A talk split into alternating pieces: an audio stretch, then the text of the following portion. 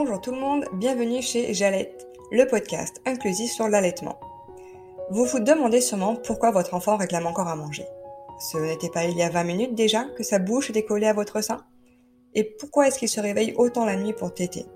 Pourquoi vos seins sont si rouges et douloureux? Pourquoi est-ce que d'un coup vous ne supportez plus qu'il vous touche? Pourquoi est-ce que le regard des gens peut être si blessant? Et pourquoi est-ce que vous devriez vous justifier d'allaiter ou non? Je pose toutes ces questions parce que moi aussi, il y a quelque temps, je m'en suis posé la plupart. L'allaitement nous fait passer par un tas d'émotions, agréables et désagréables. Et même si allaiter est l'une des choses les plus naturelles au monde, ce n'est pas pour autant facile. On peut être parfois perdu, démotivé, incomprise, voire même forcé. Allaiter ou non, d'ailleurs, c'est un choix personnel que personne ne devrait juger. À travers ce podcast, je pars donc à la rencontre des mères, des pères, pour vous faire part de leurs aventures lactées qu'elles aient duré quelques heures, quelques mois ou même des années. Mais je pars également à la rencontre de professionnels pour répondre à vos interrogations. J'espère que vous y trouverez des informations utiles, l'occasion de demander de l'aide, un moyen de se pardonner, l'envie d'essayer ou la force de se battre pour y arriver. Bienvenue dans le 33e épisode de Jalette, en compagnie d'Ariane qui démarre le mois sur la transmission et l'allaitement. À dire vrai, je l'avoue, c'est Ariane elle-même qui m'a inspiré cette thématique. Vous allez le voir, son épisode est vraiment fort. La transmission y est présente tout le long, que ce soit avec sa mère, sa grand-mère, son mari et même ses enfants. C'est un sujet qui revient sans cesse. Et en fait, c'est assez logique quand on y pense. Car sans transmission, l'allaitement est bien plus dur. On ne répétera jamais assez. Allaiter, c'est naturel, certes, mais ce n'est pas forcément facile. Et on a besoin de soutien, de coups de main, de regards confiants qui nous disent oui, vas-y, tu peux y arriver, tu as toutes les forces en toi. Ariane a d'ailleurs elle-même beaucoup cheminé depuis qu'elle est maman. De l'allaitement impossible et inenvisageable à une aventure lactée qui dure aujourd'hui depuis deux ans et demi. Chaque grossesse, chaque naissance, chaque expérience a été fondamentale pour en arriver là où elle est. Elle a cassé les codes de la famille, montré que c'était possible et développé une nouvelle relation avec sa mère et ses enfants. Sur ces mots, je vous souhaite une très belle écoute. Salut Ariane, merci beaucoup d'avoir accepté l'invitation. Coucou. Donc on est ici pour parler de tes trois aventures d'allaitement, euh, complètement différentes. Euh, est-ce que tu pourrais commencer par euh, dire un peu qui tu es et ce que tu fais dans la vie? Alors je m'appelle Ariane, j'ai 33 ans. je suis donc maman de trois enfants. Et je suis magicultrice. euh, je suis une artiste pluridisciplinaire. Je fais un petit peu de tout. Et euh, je suis relativement focalisée sur tout ce qui va être puissance intérieure et euh, lien sacré avec ses enfants et son enfant intérieur. J'adore ce nom de métier que tu as inventé. Quand je l'ai vu sur ta page, je me suis dit waouh, c'est génial. je l'aime bien aussi, j'avoue. ouais, ça montre bien un peu euh, toute ta personnalité aussi, euh, un peu rêveuse, magicultrice. C'est super joli, super poétique. bon, euh, donc on est ici pour parler de tes, donc, de tes allaitements. Est-ce que tu pourrais d'abord nous dire comment tu voyais l'allaitement avant d'être maman? Alors, l'allaitement, avant d'être maman, ça n'était pas une option pour moi étant, euh, ayant été euh, biberonnée, alors j'ai appris par la suite que finalement non, mais c'est intéressant, j'y reviendrai peut-être. Euh, donc je suis issue d'une famille où on était cinq enfants, on a tous été biberonnés, dans l'amour et, et, la joie. Hein. Et on est aussi petits-enfants d'une femme qui a détesté son unique allaitement sur ses huit enfants et donc qui ne voyait que par le biberon. Euh, si on remet dans le contexte, ça colle quand même plus ou moins avec tout ce, côté euh, liberté de la femme qui n'a plus besoin d'être collée euh, au, sein, enfin d'avoir son bébé collé au sein, etc. Donc moi vraiment c'était c'était pas une option quoi. Je m'étais dit juste bon pourquoi pas, mais en vrai je voyais pas vraiment l'intérêt et j'étais vraiment bloquée dans cette croyance de ben ça empêche le papa de participer. Voilà, j'étais en plein dans ces croyances là je vais quand même revenir sur ce que tu disais, euh, que tu as été biberonnée pour toi, mais en fait, pas vraiment. Tu peux nous expliquer? Oui, euh, j'écris des livres sur euh, les naissances, des livres personnalisés en fait qui racontent la naissance de ton enfant. Et j'ai offert à ma maman du coup ces livres-là.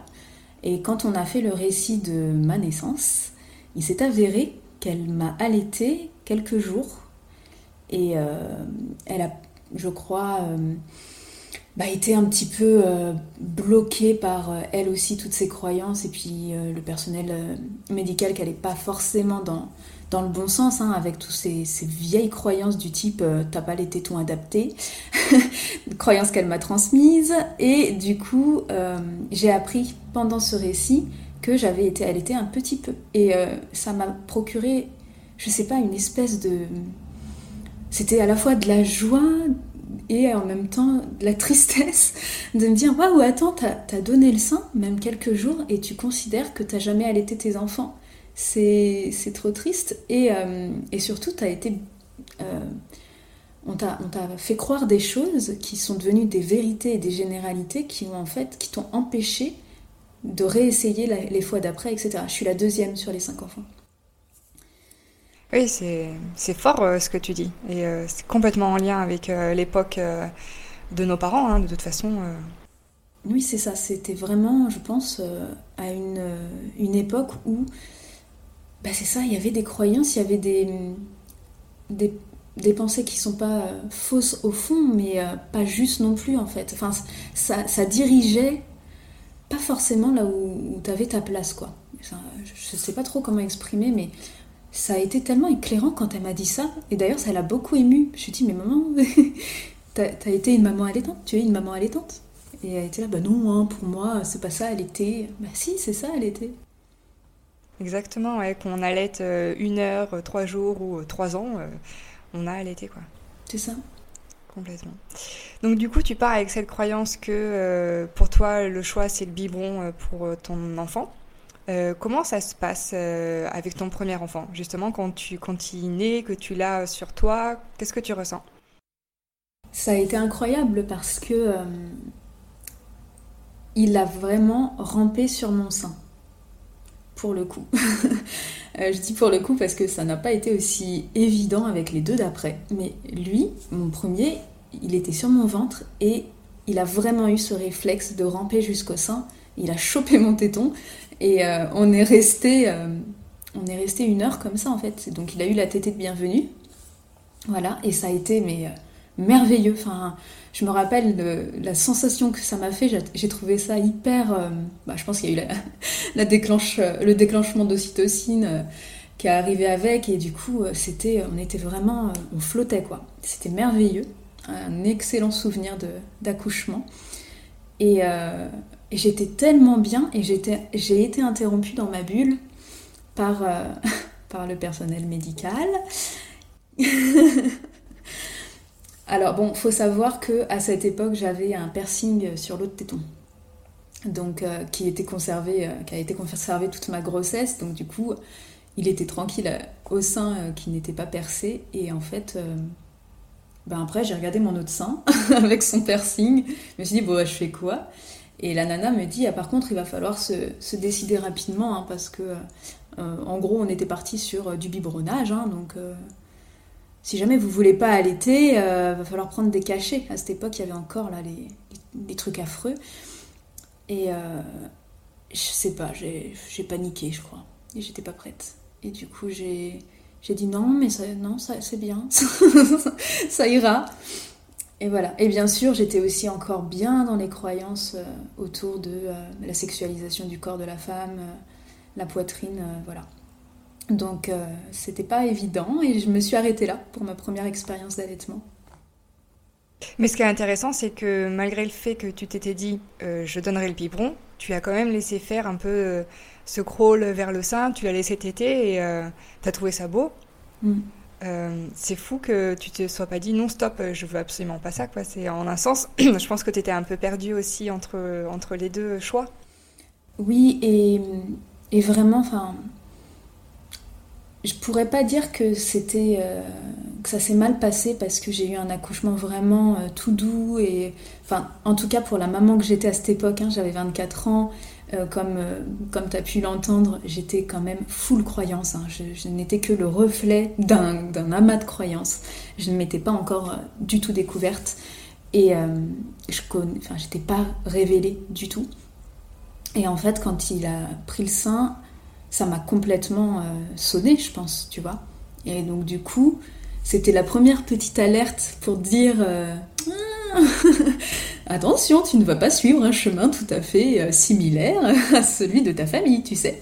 Mais euh, j'étais pas prête à l'entendre. Et, finalement, mon premier enfant, il n'a fait que ça, des pas vers ma parentalité actuelle, ma parentalité créative et sacrée que, que je me suis inventée au fur et à mesure d'eux, tu vois. Mais j'ai laissé faire la nature parce que c'était bah, naturel, tu vois. Seulement, je me sentais pas euh, à la hauteur. C'est plutôt ça, tu vois. J'avais peur de pas être à la hauteur. J'avais peur de pas savoir. Et du coup, euh, ben, j'ai choisi la facilité. Et euh, aussi le côté sécurité, tu vois, la zone de confort du connu. Et je me suis juste rabattue sur les biberons. D'ailleurs, c'était la loose parce que je pense qu'il avait un petit reflux ou je sais pas quoi, et du coup ça a été la misère Ça a été la misère, les biberons, le lait végétal et tout. Oh là là mais tu t'es quand même écoutée parce que t'étais pas prête, mais euh, tu t'es quand même dit bon non là je peux pas quoi. Donc en un sens t'as quand même réussi à écouter euh, la personne que tu étais à l'époque.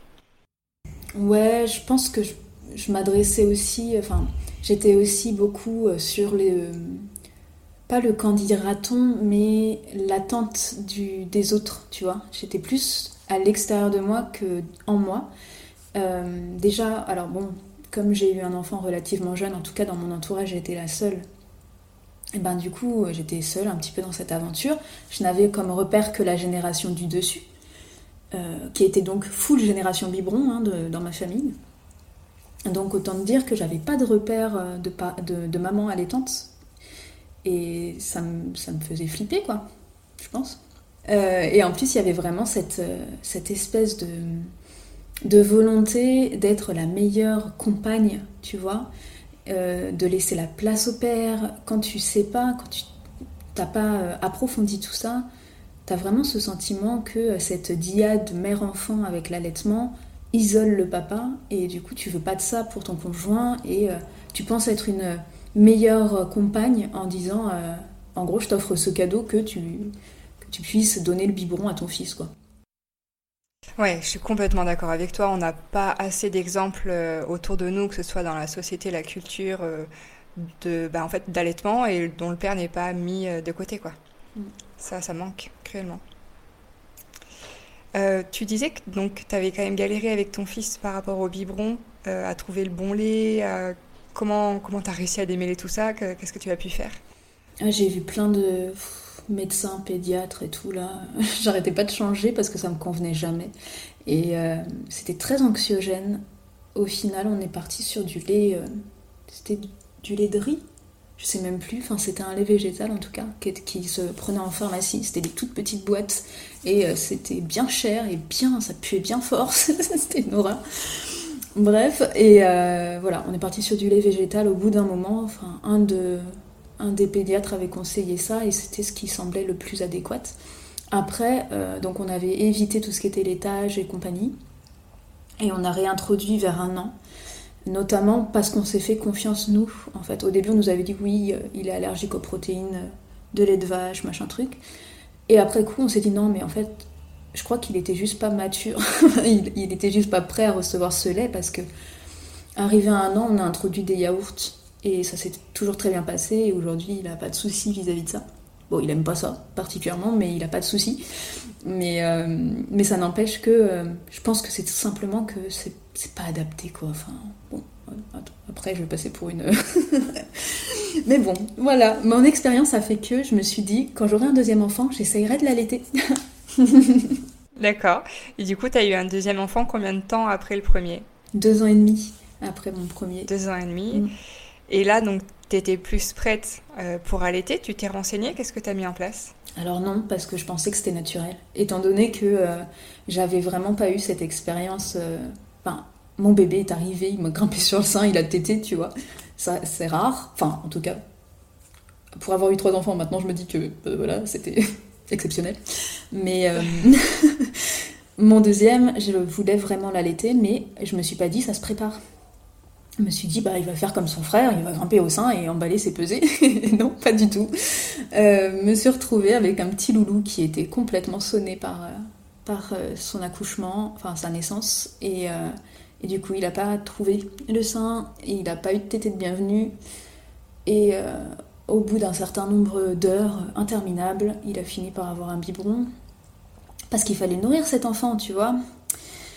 Donc euh, c'était très dur pour moi parce que vraiment je voulais pas revivre l'aventure euh, galère de lait. Je pensais vraiment que ça allait être fluide. Donc euh, j'ai été un peu abasourdie par la situation et j'ai insisté. J'ai continué à essayer de lui donner le sein pendant tout mon séjour à la maternité entre les biberons. Bon, encore une fois, pas du tout accompagnée, hein, donc autant dire que j'ai fait ça en mode têtu à l'arrache. Et au final, au bout du troisième jour, il a pris le sein. C'était merveilleux. Parce que du coup, il n'arrivait pas à le prendre ou il voulait pas le prendre ou il était trop faible? Comment ça Il n'était pas faible, il allait très bien. Mais euh, je ne saurais pas te dire en fait, même avec le recul maintenant, je ne sais pas si c'est moi qui le positionnais mal. Mais en gros, il, ouais, il t'était pas, tu vois. Il, posait, il mettait sa bouche, puis après, euh, il détournait la tête, et puis euh, ça n'intéressait pas. Je pense qu'il était blindé aussi, enfin, tu vois, il avait pas faim, vu qu'il avait ses biberons. Donc, euh, je saurais pas exactement pourquoi ça a été si compliqué. Je sais qu'il y a des, filles qui ont essayé de me le mettre au sein, qui m'ont pris le nichon, qu'on fait dans la bouche, et euh, qui ont essayé, mais euh, je me suis pas vraiment sentie accompagnée. Après, je n'avais pas formulé non plus une, une, exigence, tu vois, j'étais pas en mode faut à tout prix que j'allais être ou quoi. C'est juste que ça me frustrait, j'étais déterre.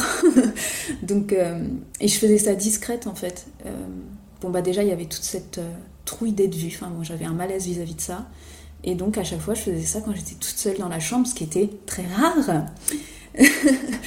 et, et, je pense que notamment, c'était parce que je voulais pas me, je voulais pas me faire juger. Donc, du coup, je, je faisais ça discretos, ou avec mon mari. Hein. Quand j'étais toute seule, j'étais avec lui quand même. Euh, et, au bout de trois jours, il a pris le sein. Et en plus, euh, c'était quand même une, scène merveilleuse parce que ça a été un moment où ma mère est venue rendre visite. À ce moment précis où j'avais réussi à mettre mon petit au sein. Et c'était, euh, c'était vraiment super émouvant parce que notamment, elle m'a dit cette phrase de T'as réussi. Genre, c'est possible en fait. Parce que vu qu'on était vraiment toujours coincés dans cette croyance que nous, les femmes de cette lignée, nous n'avions pas les seins faits pour allaiter. Et bien du coup, euh, je, brisais cette croyance-là, à ce moment-là. Ouais, c'est émouvant. Hein. Ouais, c'était beau. Une belle situation, ouais. Donc une première victoire pour toi Une première victoire pour moi, qui s'est euh, transformée en espèce d'échec très vite, hein. mais euh, notamment, non, c'est pas un échec, c'était une très belle aventure. Mais bah, j'ai eu ma montée de lait, j'étais déjà rentrée chez moi, donc j'ai vécu ça seule, c'était l'enfer. Et, euh, et encore une fois, bah, c'est là que tu te dis, waouh, ça se prépare quoi. Tu peux pas ne pas savoir ce qui se passe dans ton corps et euh, te prendre tout ça de plein fouet toute seule et te dire, bah oui, je comprends le biberon quoi. il y a quand même, aucun, euh, aucun rapport. Donc voilà, j'ai commencé les engorgements, les mastites, voilà, c'était merveilleux. Et euh, au bout d'à peu près un mois, donc qui équivaut en général euh, au pic où il faut tenir bon. et après, c'est un peu plus fluide, mais, euh, mais moi, je, n'avais pas encore ni ces connaissances-là, ni cette force, en fait. Enfin, tu vois, j'étais. C'était long, quoi. Même pour mon troisième fils, j'en parlerai après, mais tu dis trois semaines à raison de 8-10 tétés par jour. Chaque jour est un enfer quand tu es crevassé de partout, que c'est ultra douloureux, que tu pleures à chaque fois que tu te dis oh mon dieu il a encore faim non c'est mmh. pas évident complètement ouais. il reste des fois une heure deux heures au sein enfin ouais c'est euh, ouais c'est difficile et euh, quand t'as le, le compagnon qui est impuissant qui a envie de t'aider mais qui sait pas comment si ce n'est que par euh, ses propres croyances à lui parce que là encore il y a un manque d'éducation au niveau des papas pourtant lui il a été allaité hein, mais tu vois on l'a su que ben Enfin voilà, ma belle-mère, elle nous a dit Ah oui, euh, moi aussi j'ai allaité mes enfants, point, tu vois, il n'y a pas eu euh, de transmission ou quoi. Et du coup, euh, lui, il s'est dit, ben, j'ai envie de te soulager, qu'est-ce que ça peut être à part euh, lui donner un biberon, tu vois, pour que tes seins ils se reposent? Donc c'était pas évident pour lui non plus de, de m'accompagner là-dedans. Oui, complètement. Il manque d'exemples, surtout comme tu dis, euh, on, leur on, on, nous transmet pas euh, l'expérience. Mm. Donc c'est pas facile de s'en sortir tout seul. Comment tu as fait pour gérer euh, tes engorgements et tes mastites euh, toute seule? Qu'est-ce que tu as mis en place? Est-ce que tu t'es dit je vais demander de l'aide à un docteur, une sage-femme? Euh, J'avais une sage-femme qui, à l'origine, qui m'aidait, mais en fait elle était trop... elle voulait vraiment m'aider, mais du coup je l'ai rejetée parce que j'avais l'impression que d'avoir mal et d'être perdue, ça montrait que je voulais arrêter d'allaiter et du coup, euh, elle me. C'est pas qu'elle me forçait, mais tu vois, elle me disait Mais non, mais ça va le faire, mais faut juste faire ça, mais faut juste faire ça. Sauf que moi, j'étais dans la douleur et le désespoir total et j'avais pas envie qu'on me dise que ça allait le faire et que euh, fallait juste que je traverse ça. J'avais envie euh, d'être concrète ou d'être soulagée. Et même mes copines, à ce moment-là, j'avais deux copines qui avaient accouché peu de temps avant et qui, elles, avaient allaité, mais elles ont eu aucun souci. Et du coup, leur leur présence déjà, ça me heurtait parce que je me disais mais c'est quoi mon problème, qu'est-ce que je fais mal, etc. Et en plus il y avait vraiment cette notion de euh, euh, tiens bon, tu vois, mais en même temps, ben, vu qu'elles ne sont pas passées par là, elles pouvaient pas me dire euh, je t'encourage à essayer de faire ci ou ça. C'était hum, à la fois rassurant, à la fois culpabilisant, enfin je sais pas comment dire. Et du coup je me suis sentie vraiment nulle, enfin j'ai vraiment vécu ça comme euh, un échec, mais vraiment, enfin, comme quelque chose que j'arrivais pas à, mener à bien. Euh, et, ça a été vraiment hyper douloureux pour moi. Et après, du coup, bah, les engorgements, euh, on avait beau me donner les astuces de expresser sous la douche, le machin avec le verre là qui a jamais marché. En fait, j'étais tellement engorgée que du coup, ça sortait pas du tout quoi.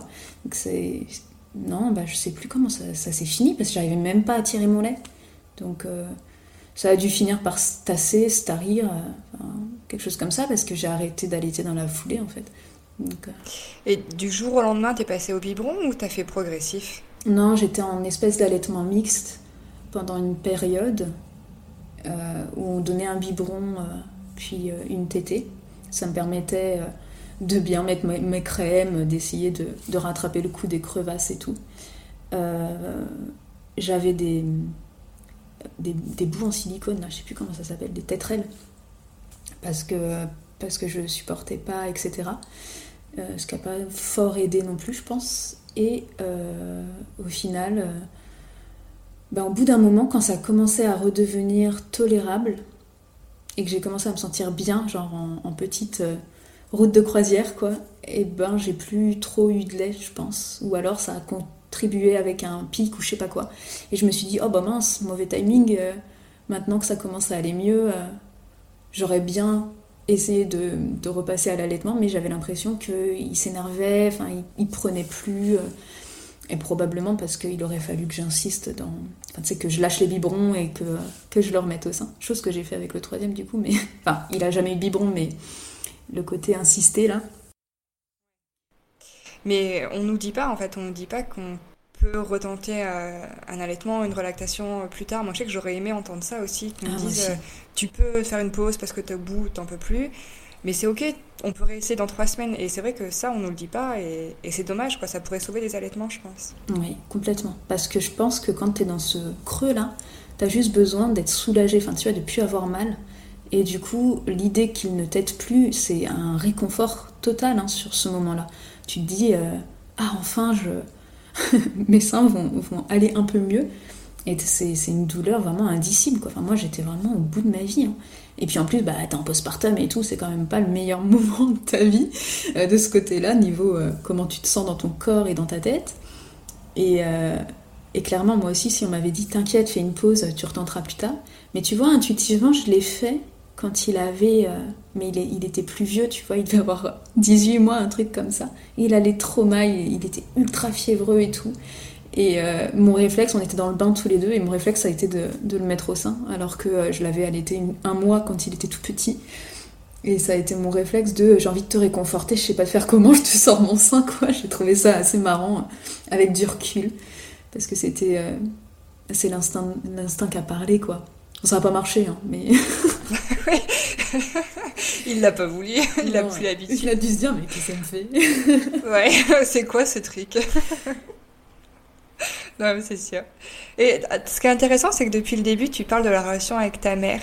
Euh, donc parce que tu as été allaitée, parce qu'au début tu as eu cet échec en passant au biberon, et puis là euh, cette beauté de, la scène que tu nous as décrite où ta mère te dit ah mais t'y es arrivé. Du coup comment est-ce que c'est quelque chose que vous avez échangé quand tu as arrêté d'allaiter ton deuxième enfant? Vous en avez parlé? Est-ce que ça a été un sujet de discussion? Oui, mais euh, elle était vraiment très admirative en fait, tu vois. Elle m'a pas, euh, enfin, elle était dans l'empathie totale, mais elle n'a pas ni cherché à, à, me faire continuer comme si elle projetait sur, euh, sur moi quelque chose qu'elle n'a pas vécu. Elle n'a ni cherché à, à, à, me dire ah bah oui, en même temps, fallait pas, fallait pas que tu t'imagines que ça allait fonctionner. Attends, nous sommes les filles de cette lignée. Chose qu'elle m'avait un peu dit pour le premier, tu vois, hein, le côté euh, enfin voilà, c'est pas fait pour nous, etc. Mais je l'avais plus entendu avant euh, de tenter cette expérience avec mon premier enfant que, euh, bah, que après. Bah, en même temps, je suis pas convaincue d'en avoir vraiment parlé de, de cette tétée de bienvenue, tu vois. Enfin, je l'ai raconté pendant quand j'ai raconté la naissance de mon fils, mais je me suis pas plus que ça attardée dessus, si ce n'était qu'une jolie petite bulle. Et mais bon, je pense que ma mère, pour le coup, a vécu des choses similaires, hein, des tétés de bienvenue, etc., mais qu'elle les a jamais, euh, elle en a jamais parlé, elle les a jamais racontées. Pourtant, on, les a entendus, nos récits de, naissance, mais tu vois, je j'étais pas au courant, et je l'ai su que cette année. Et, euh, du coup, quand j'ai arrêté d'allaiter, ben, elle était là pour moi, quoi. Mais euh, elle avait cette espèce d'admiration, elle m'a dit cette magnifique phrase de si j'avais su, j'aurais insisté un peu sous-entendu, en fait, si j'avais écouté mon instinct, ben, c'était peut-être pas infaisable. Comme si euh, elle aussi, elle s'était faite assommer par un truc qu'on lui avait dit et qu'elle l'avait écouté bêtement, quoi. Au lieu de s'écouter et d'aller au bout de ce qui la tentait à elle, tu vois. C'est vraiment comme ça que j'ai interprété et c'est en ça que du coup, elle avait trouvé ça admirable. Le côté, j'ai eu beau te transmettre ce qu'on m'a transmis, à savoir, on n'est pas faite pour ça, bah t'es quand même allé au bout de ton truc. Et. Euh, du coup, ça a toujours été quelque chose d'assez joli entre nous. Mm, complètement, ouais. Tu me sors de, très jolies phrases euh, depuis le début. Mm. Et toi, comment tu t'es sentie euh, d'arrêter ce deuxième allaitement qui te tenait quand même euh, à cœur parce que tu avais fait ce cheminement de je vais allaiter Sur le coup, c'était vraiment. ça m'a sauvée. Je n'attendais que ça, tu vois. J'ai eu l'impression d'avoir un second souffle, de pouvoir profiter de nouveau de mon bébé, euh, en toute honnêteté, hein, ça a été vraiment euh, le truc dont j'avais besoin. Parce que euh, mal accompagnée, même moi, hein, je, me suis, m'étais mal informée et compagnie. Mais par contre, après, j'ai fait un deuil de l'allaitement assez colossal et assez violent et beaucoup, beaucoup de culpabilité. Et, en fait, je m'en voulais parce que je me disais, mes bébés, ils n'ont pas fait ce choix de pas être, enfin, de pas pouvoir être allaité. C'est-à-dire que mon grand, bah, clairement, euh, si je l'avais écouté, euh, lui, il était parti direct. Hein. Euh, et, mon second, bah, il était très bien au sein. C'est moi qui supportais pas, tu vois. Et du coup, c'est, ça a été douloureux pour moi de me dire, c'est moi qui n'ai pas assuré mes allaitements et qui n'ai pas écouté mes enfants. Bon, après, on est sur de la culpabilité parentale typique et tout, comme je sais si bien le faire, mais mais pour moi, ça a été dur ça, de me dire j'ai pas été à la hauteur de leurs euh, besoins en fait. C'était très dur. J'ai mis beaucoup de temps euh, à le traverser. Je pense d'ailleurs qu'il m'a fallu quelque chose comme deux ou trois ans jusqu'à ce que je retombe enceinte par surprise. Parce que c'était pas prévu que je fasse un troisième petit boubou, mais euh, j'ai fait le deuil de mon allaitement à 30 ans quand j'ai commencé à, être OK avec la femme que j'étais, avec l'histoire que j'ai eue et surtout avec ce que ça représentait, ben, notamment pour ma famille. C'est vrai que je parle beaucoup de ma famille, mais je trouve que j'ai une place particulière dans cette famille et, euh, que je suis là pour briser les cycles. Donc du coup, euh, des fois c'est secouant, mais d'autres fois c'est merveilleux. Et en l'occurrence, euh, je m'étais un petit peu faite à cette idée-là. Je m'étais dit, au moins, j'ai brisé cette croyance. Et d'ailleurs, Ma sœur est devenue maman euh, peu de temps après mon deuxième euh, petit garçon. Et euh, du coup, elle a pu tenté, elle aussi, d'allaiter parce que ça avait un petit peu évaporé cette idée que les femmes de la famille pouvaient pas. C'est pas un rôle facile que tu endosses. c'est très remuant, j'imagine, au jour le jour. Oui. Tu étais contente que ta sœur euh, allait et réussisse à allaiter Alors, euh, elle a étonnamment eu l'exacte même expérience que moi. Donc, euh, on s'est plutôt dit après coup que il fallait qu'on soit dans la répétition pour intégrer. C'est-à-dire que là maintenant on a grand espoir pour les femmes d'après, mais elle a vraiment eu la même expérience. Et du coup c'était très difficile. Je me suis sentie super impuissante parce que euh, je pouvais que être dans la compassion et l'empathie puisque j'avais traversé exactement la même chose. Et j'avais en même temps ce recul du deuil de l'allaitement et de vouloir enfin de voir tout ce que ça m'avait fait souffrir après. Et j'avais envie de la, moi aussi d'insister pour elle, tu vois, et euh, de lui faire comprendre qu'il fallait qu'elle tienne bon et que une fois traversé ça, et eh ben, elle en serait que beaucoup plus heureuse et fière.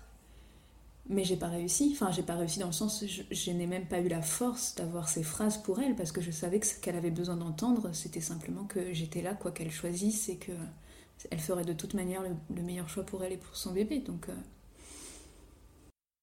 Du coup, toi, ton deuil arrive euh, au moment de ta grossesse, euh, donc surprise, comme tu disais. Mm-hmm. là, encore une fois, est-ce que tu te dis je veux allaiter mon enfant? Alors là, ça a été ma psychose de grossesse.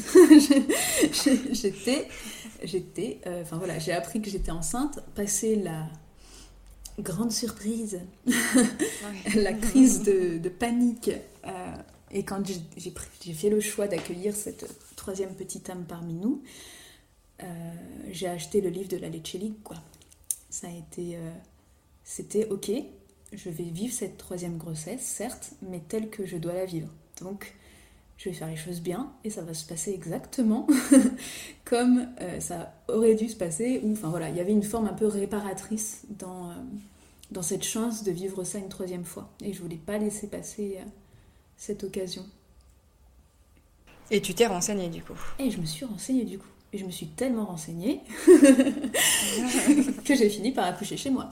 Mais à l'origine, c'était vraiment l'idée de je veux tout savoir de mon corps. Je veux savoir exactement euh, comment ça se passe, comment ça se met en place, euh, qu'est-ce qui va venir le empêcher, qu'est-ce qui va aider, comment faire face à tout, ce qui va être crevasse, engorgement, euh, enfin tout. Je voulais tout savoir.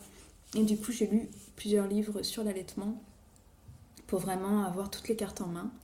Et ça m'a pas empêché de tout revivre. le meilleur et le pire. Alors raconte-nous, est-ce que tu as eu une tétée de bienvenue? Alors oui. Alors c'est pareil, hein, ça a été un peu plus difficile. C'était pas aussi euh, fluide que pour mon premier. Donc pour le coup, hein, euh, j'étais euh, consciente de, tout ce qui était biological nurturing, mais non, j'ai attendu. on peut pas dire qu'il ait été sommé, assommé par la péridurale ou quoi, vu que j'ai accouché dans mon salon. Donc euh, voilà, on est resté un petit moment, je l'ai laissé aller ramper jusqu'au sein. Puis au bout d'une demi-heure, bon, je suis allée lui donner un coup de main quand même. je me suis dit, bon, mon petit chouchou, allez, on va, on va faire ça ensemble. Et, euh, et au final, j'ai été aidée par ma sage-femme qui arrivait après coup. En fait, j'ai accouché euh, toute seule avec mon mari. Et, et ma sage-femme est arrivée une petite demi-heure après la naissance de mon bébé. Voilà, et du coup, elle, est, elle était là pour la délivrance. Euh, et, elle en a profité pour m'aider à la mise au sein. Donc voilà. Et ça s'est bien passé, mais finalement, j'ai. Pendant la nuit, euh, ben on s'est mal positionné j'ai eu des crevasses dès le lendemain, quoi. Donc, j'avais eu beau avoir lu 3 milliards de trucs, ben finalement, ça a été difficile tout de suite. Mais, euh, mais j'ai rien lâché. Ouais, non, mais c'est important de lire, de se renseigner, mais ça, ça ne vaudra jamais l'expérience du moment. Et, et, puis chaque femme est unique et chaque enfant est unique, donc euh, chaque allaitement sera différent. Oui, complètement.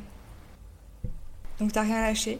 T'as mm. continué, tu t'es dit non, non, cette fois-ci, mon loulou, tu auras du lait, euh, du lait de maman. Tu vas t'accrocher. Mais euh, non, mais après, j'étais bien entourée pour le coup. Donc ma sage-femme était euh, très proactive, quoi. Hein. Elle m'aidait vraiment. mes amis de ce moment-là, bah, après, en grandissant, en vieillissant, en m'entourant de, femmes maternantes, bah, forcément, je me suis retrouvée avec des femmes qui allaitaient et euh, dont des qui ont bien galéré aussi. Donc euh, voilà, je recevais des photos de mise au sein, euh, voilà, j'envoyais des photos aussi en disant voilà comment on a mis. On me disait bah vas-y essaye de mettre sa lèvre plutôt comme ça, mets ton sein en tacos là.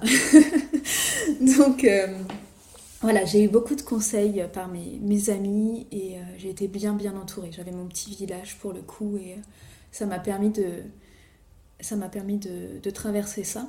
Et, et aussi, j'ai aussi vécu une belle expérience de lignée familiale, mais du côté paternel, quand ma, ma grand-mère est venue rendre visite à mon petit qui avait deux jours. C'était un hasard. Hein. Elle était en week-end à Bordeaux ce week-end-là et bah, mon petit venait de naître. Donc euh, elle est venue et j'étais déjà en panique. C'est-à-dire que dans mes yeux, il y avait déjà cette crainte de ne pas y arriver. J'avais déjà un peu mal, j'étais déjà un peu euh, pas sûre de moi, malgré tout. Et, euh, et puis en chute d'hormones aussi, probablement. Et avec toute sa douceur, elle, est venue repositionner euh, correctement le bébé au sein, sans rien dire, quoi. Elle l'a pris, elle, a remis bien sa bouche et tout sur mon sein. Et c'était trop beau. C'est, je crois que ça restera un de mes meilleurs souvenirs avec ma grand-mère de toute ma vie.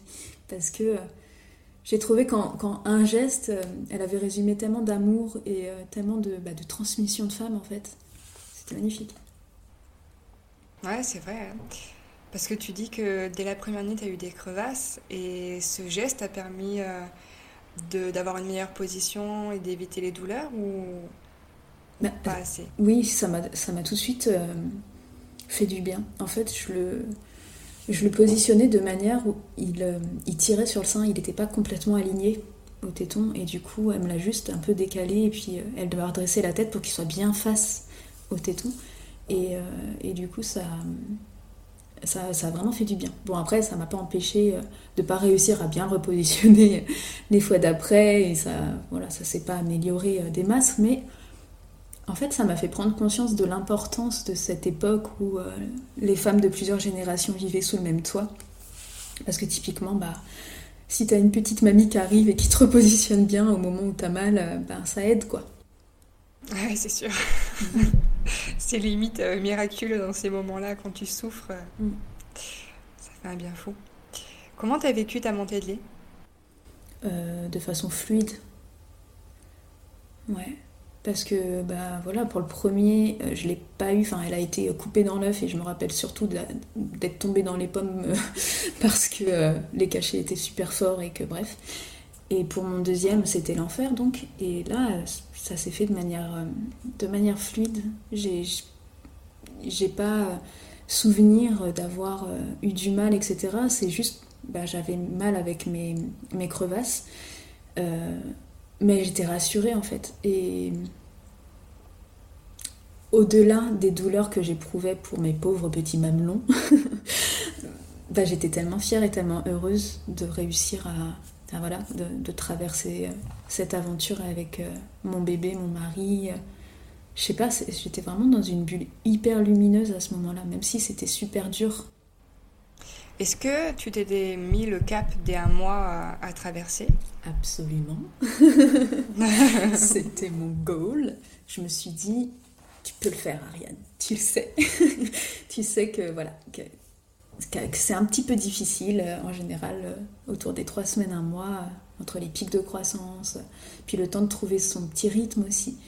Et, et après, c'est fluide. Bon, il s'est avéré que non, mais Mais ça n'empêche que euh, passer ce cap, oh mon Dieu, je me suis sentie euh, déesse, quoi. Et vraiment, c'était dur d'arriver jusque-là. Là aussi, j'étais de nouveau dans les pleurs, à me dire euh, mais pourquoi j'insiste Pourquoi je m'inflige ça et, avec mon mari de nouveau impuissant, de nouveau... mais voilà, il avait un peu plus de ressources parce qu'on s'était éduqués ensemble sur le sujet. Et, et, du coup, il m'accompagnait comme il pouvait. Donc, il gérait différemment. Et vous avez trouvé la cause de ces crevasses? C'était une, une, mauvaise mise au sein. Hein. Et aussi, il y avait, il avait un frein. Donc, il, a été, il a été coupé assez tôt. Voilà, j'avoue que ça ne me revient pas précisément, mais euh, on s'en est rendu compte assez vite. Et il, avait, il a aussi sa, petite langue qui a une forme de cœur. Du coup, ça prend moins. Enfin, il y avait une, notion de pas réussir à, très bien positionner sa langue aussi, qui faisait que euh, c'était difficile pour lui. Quoi. Il faisait appel d'air.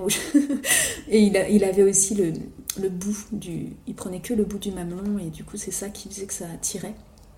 Et c'est là qu'on en vient à cette fameuse croyance de tu n'as pas les seins faits pour ça.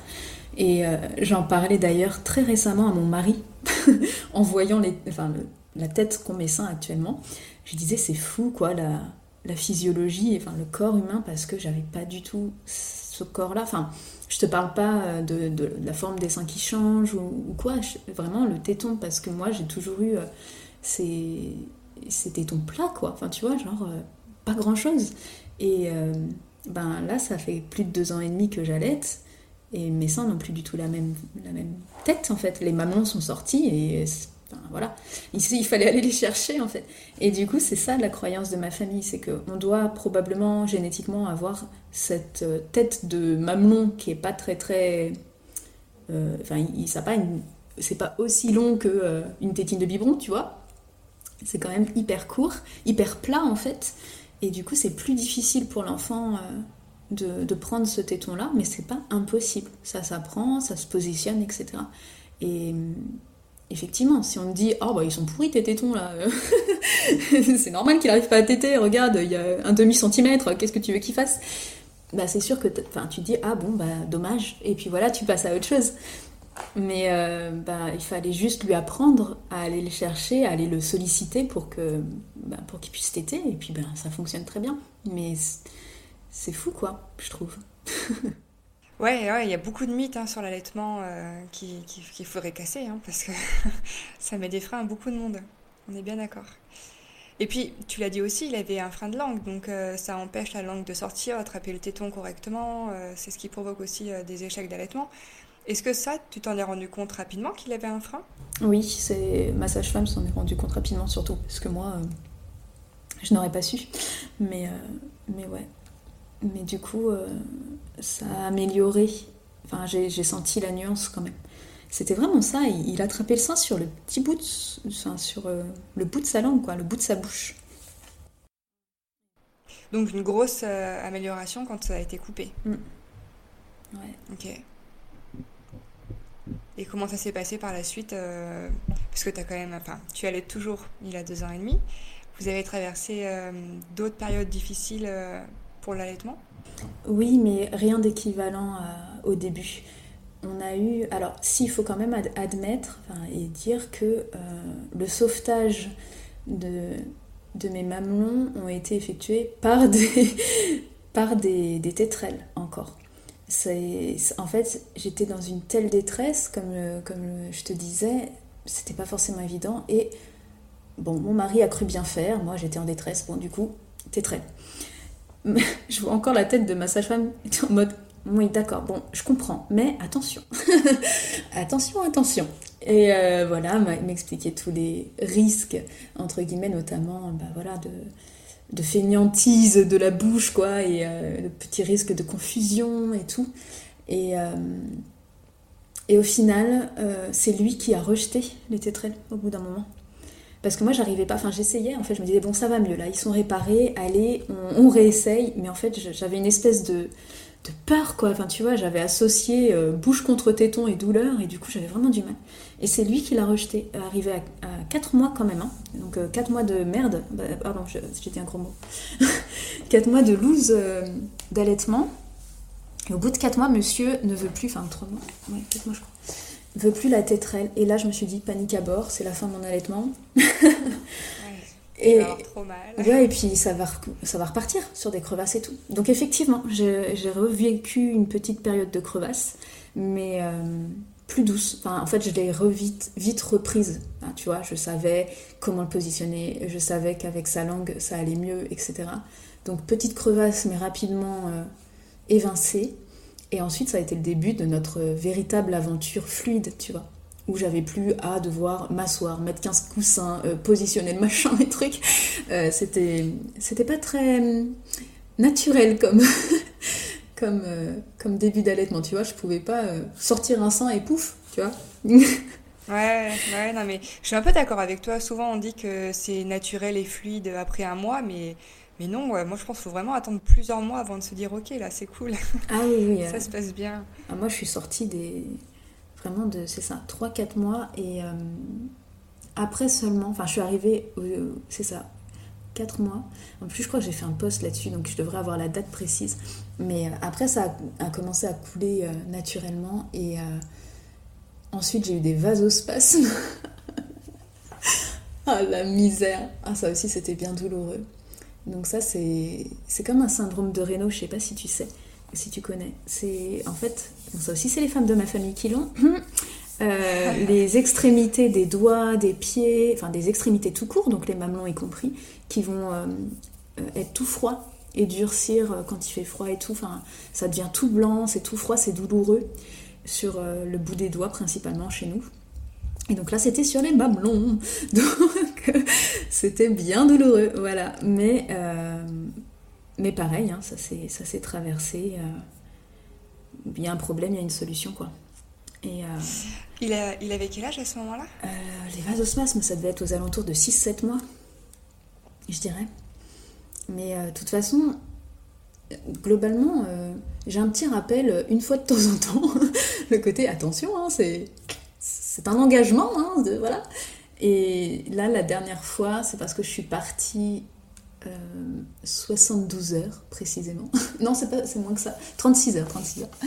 Voilà, un jour et demi. Et je suis partie un jour et demi. Et du coup, j'ai pas eu, j'ai pas bien réussi à tirer mon lait tout le long du truc. Et engorgement, mastite.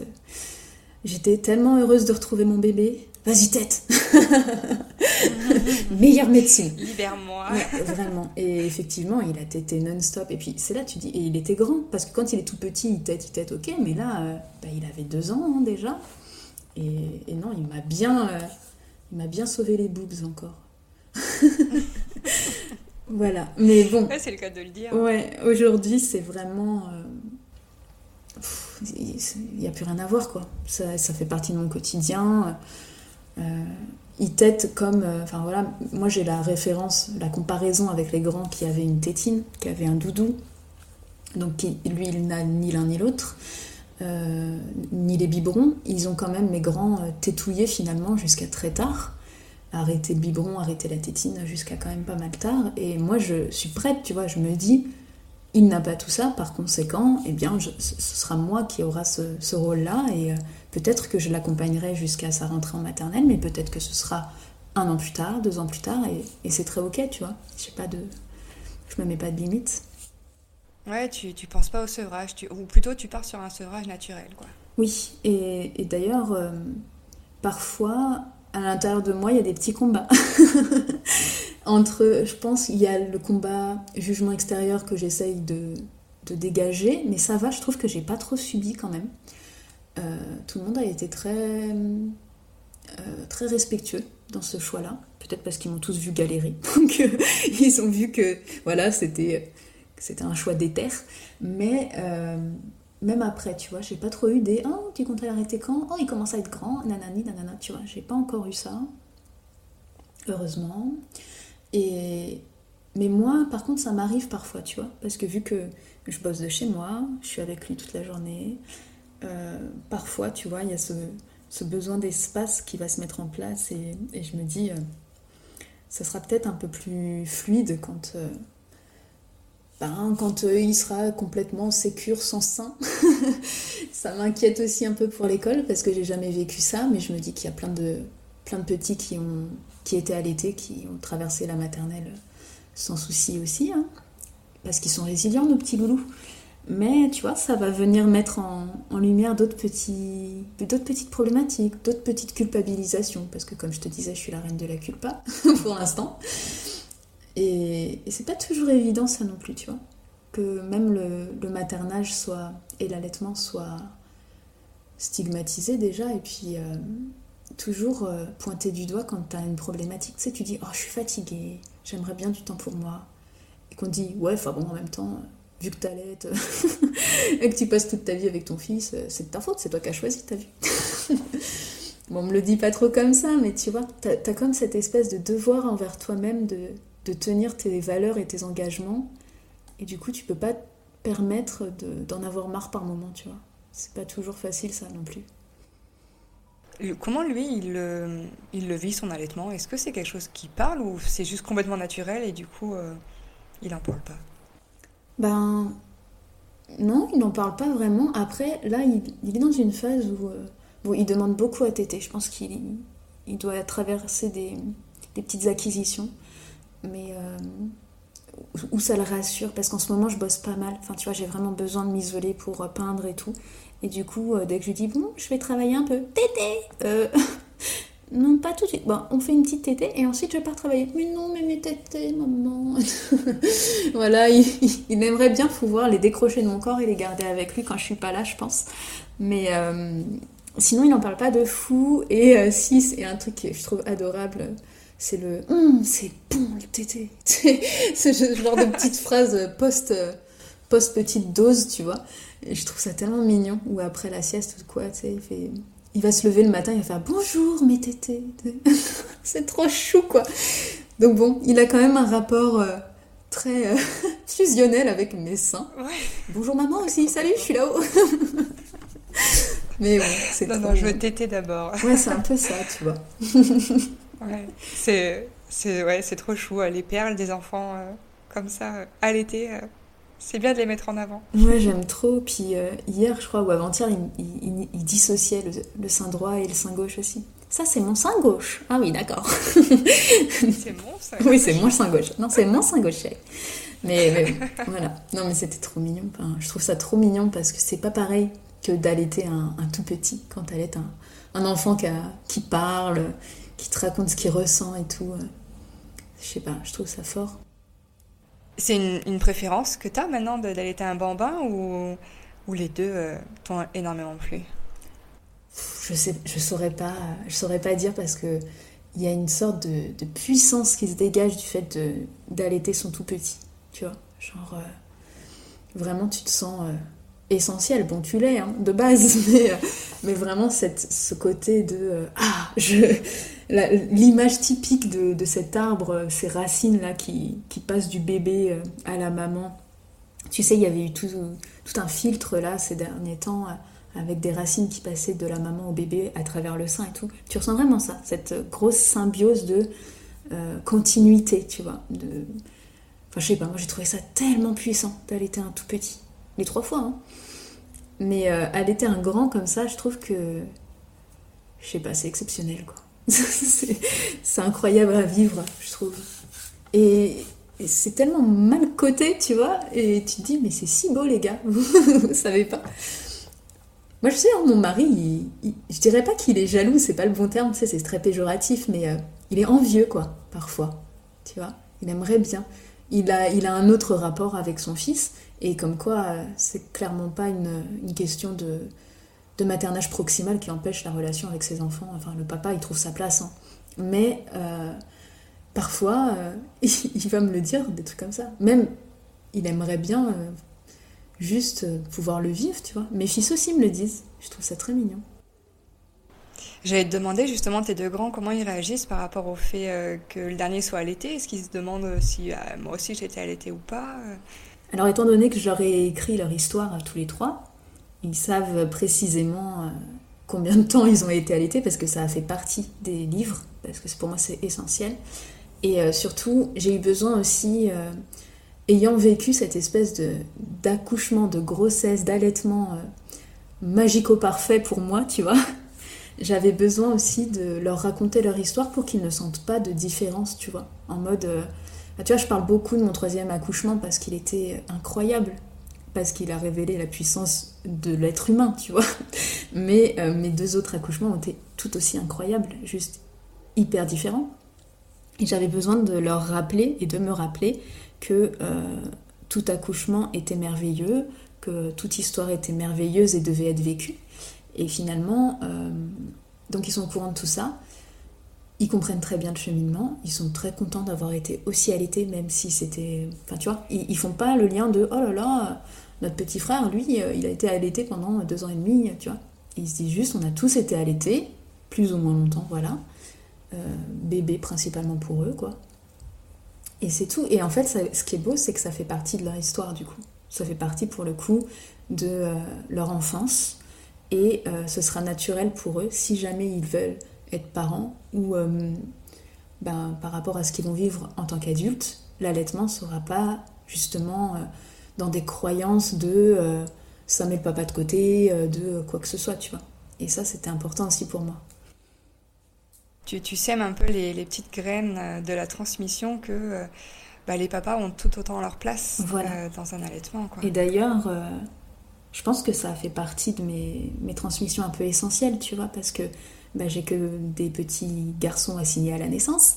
Et du coup, c'est pas une transmission de femme à femme, mais pour autant, je trouve que c'est aussi essentiel parce que euh, le compagnon, il est essentiel dans la réussite d'un allaitement.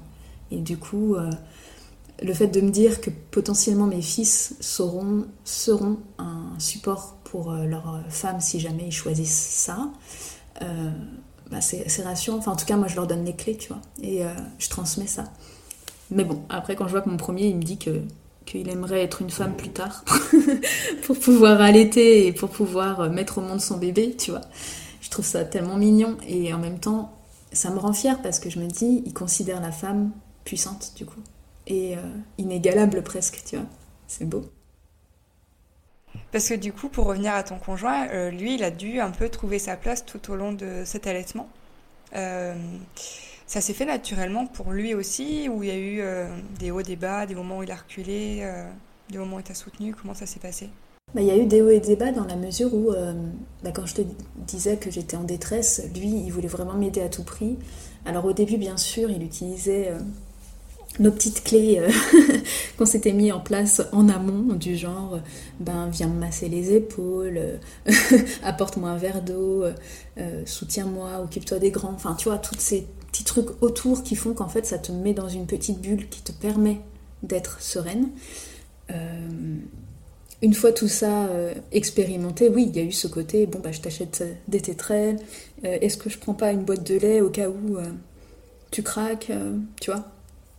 Il y avait ces notions-là, mais je lui ai dit, tu sais, merci beaucoup, mais le, meilleur soutien viendra dans le fait que tu crois en moi en fait. Donc lâche rien, dis-moi que je peux le faire et que je suis puissante quoi. Exactement comme pour la naissance, la naissance. Et, euh, effectivement, son meilleur rôle a été là, de dire je suis là, je comprends, je, suis en empathie euh, et, je te soutiens. Donc ça a dû être très dur pour lui, mais il a pas trop laissé paraître. Et euh, plus tard, par contre, quand j'ai, bah, après je, suis tombée en burn-out, donc j'ai eu une période pas très facile. Et euh, là encore, hein, c'est l'impuissance qui parle. Mais euh, effectivement, il y a eu la question de pas arrêter l'allaitement, mais tu vois, différer, essayer de, de moins euh, être à la demande parce que mon fils était plus grand et qu'il pouvait et tout, tu vois, pour me laisser de l'espace. Mais j'étais pas ok, enfin, c'était pas, je me sentais pas bien de faire ça, donc j'ai pas validé et, et, c'était cool. En fait, ça passe dans la mesure où on discute, on cherche des solutions, on s'impose rien et du coup, ben, comme on est dans cette communication et ce respect mutuel, il sait ce qui est important pour moi. Euh, il sait aussi comme je peux m'oublier, tu vois, pour mes principes ou pour mes valeurs et que c'est pas forcément une bonne chose non plus. Donc il essaye parfois de me, me remettre à une place de écoute, il y a la théorie, il y a la vraie vie, essaye de voir ce qui, ce qui colle le mieux, enfin là où tu te sens le, mieux, sans culpabiliser, mais sans non plus te sacrifier, tu vois. Et c'est un peu un travail de tous les jours, ça. C'est pas que sur l'allaitement. mais, euh, mais voilà, je pense que, ouais, peut-être en crise de burn-out, il y avait euh, cette invitation à laisser du lest, lâcher du lest. Bref. à essayer d'être peut-être un peu moins euh, fusionnel, mais je, pensais, enfin, je lui ai toujours fait comprendre que je pensais pas qu'il venait de là le problème, tu vois. C'était pas, c'était pas ma, façon de materner qui, qui posait un souci, c'était toute l'organisation autour. Donc du coup, on a tout mis, euh, tu vois, on a tout modifié autour pour permettre à ce maternage de continuer d'exister. Et d'aller mieux. Et d'aller mieux. Et si aujourd'hui, en ce moment, on dort plus ensemble avec mon mari. Je tiens à le noter parce que euh, c'est très, ça aussi c'est très mal vu, tu sais le côté oh lolo, euh... oh lolo c'est quoi ce couple là euh, qui passe après son bébé? Mais non, c'est juste que c'était plus confortable. Enfin vu l'organisation de notre famille actuelle, c'était plus très confortable. Du coup, je dors avec mon petit, qui est plus si petit, qui prend de la place dans le lit. Et euh, en plus, mon mari ronfle, tu vois. Donc, en fait, c'est un meilleur sommeil pour tout le monde. Et c'est, enfin, ça n'a aucun lien avec l'amour qu'on se porte l'un l'autre, avec notre couple, avec comme on est soudés et comme on se soutient dans la vie de tous les jours, de dormir dans le même pieu, tu vois.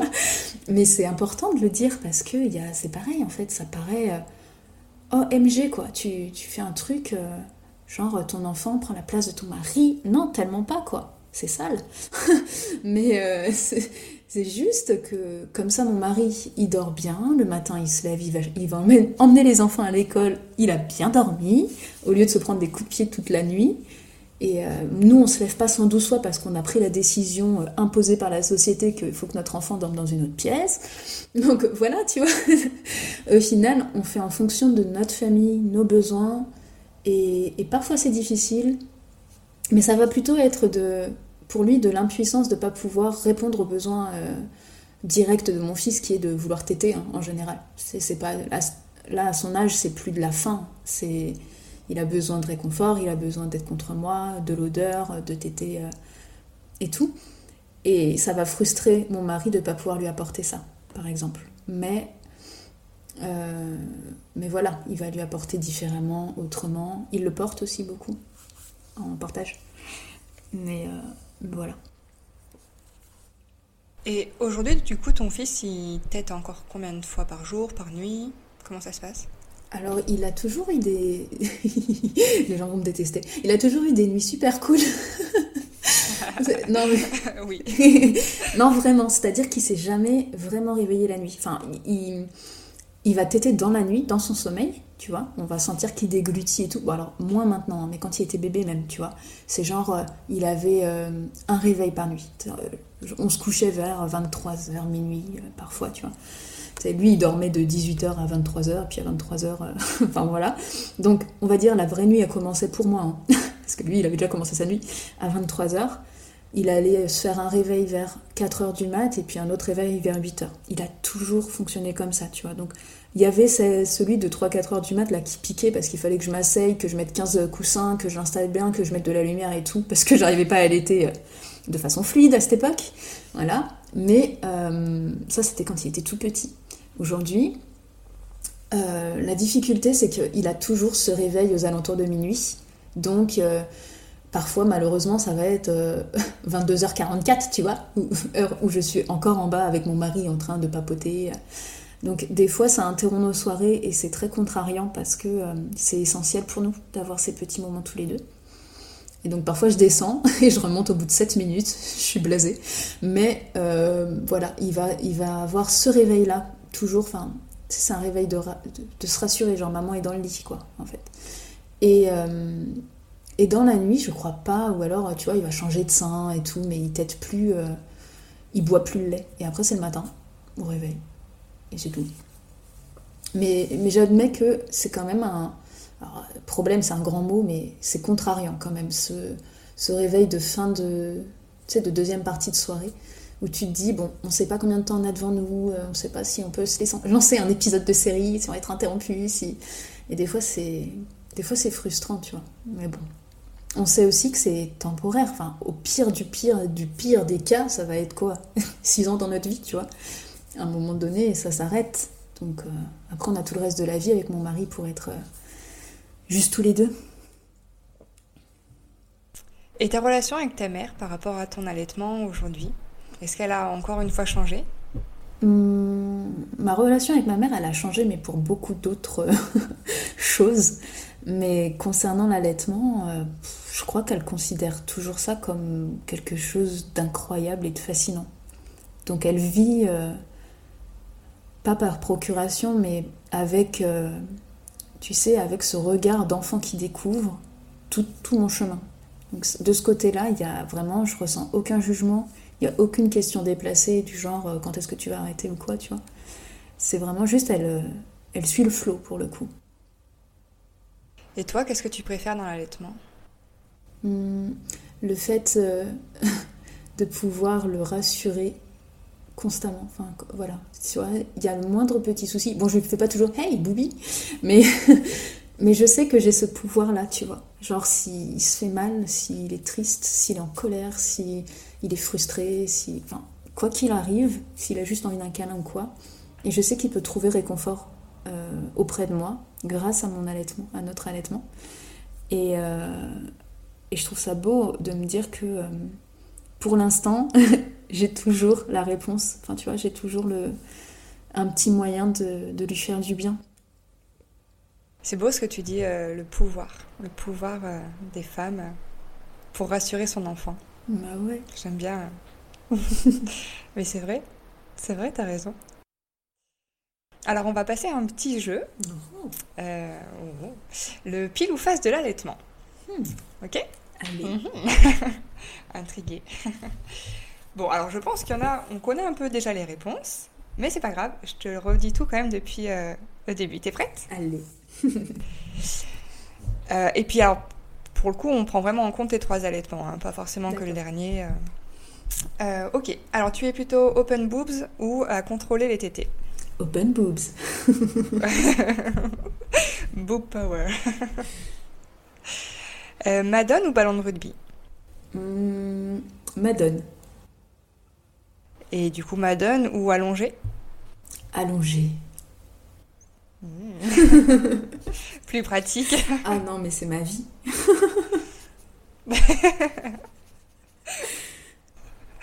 Ok. Euh, allaitement en public ou euh, en intimité avec un linge Ah, en public. Et ça, c'est vrai que j'en ai pas reparlé. Mais ouais, en public, sans souci.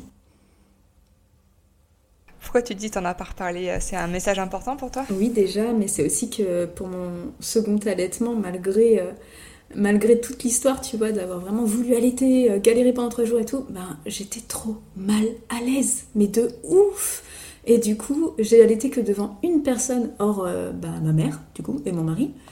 Et c'était une de mes meilleures amies. Et j'avais mis mon écharpe de portage par-dessus ma tête. Euh, en plus, du coup, comme j'avais la tétrelle, c'était Galerland, tu vois. Oh, là Et, et j'avais jamais. Je me rappelle que j'avais dû sortir pour mettre ma voiture au garage. J'avais les seins, mais genre, qui allaient exploser et tout. Et il a fallu que je rentre chez moi pour, euh, pour donner la tétée et tout. J'étais trop mal à l'aise avec ça. Je pense que c'était il y avait le, jugement, mais il y avait aussi la pudeur, tu vois. Alors que après, avec mon troisième, c'était une fierté, mon gars.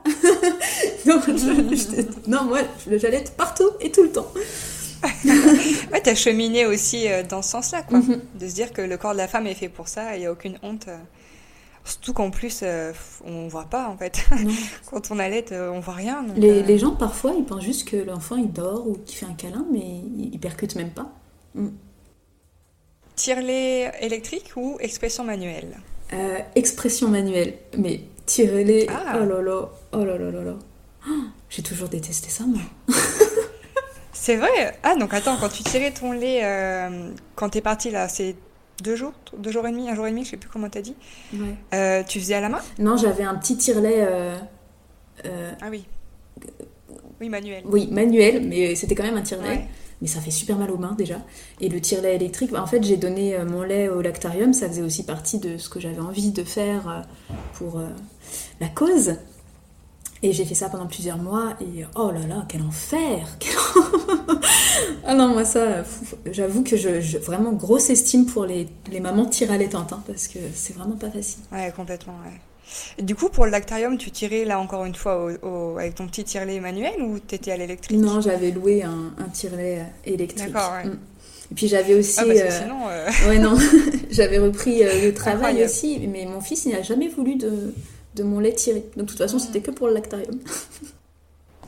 Ouais, mais tu sais, c'est pas la première fois que j'entends ça. hein. Beaucoup de, de mamans qui reprennent le travail, leur enfant veut pas le lait dans le biberon ou autre. hein. Même dans la soft cup, la cuillère, etc. C'est ça. Il a attendu. Et pour autant, bah tu vois, comme je te disais, deux ans et demi, euh, il peut téter toute la journée s'il a envie, tu vois. Mais pourtant, quand il avait du coup euh, 10-11 mois, que j'avais repris le travail, ben il, il tétait plus que le matin et le soir.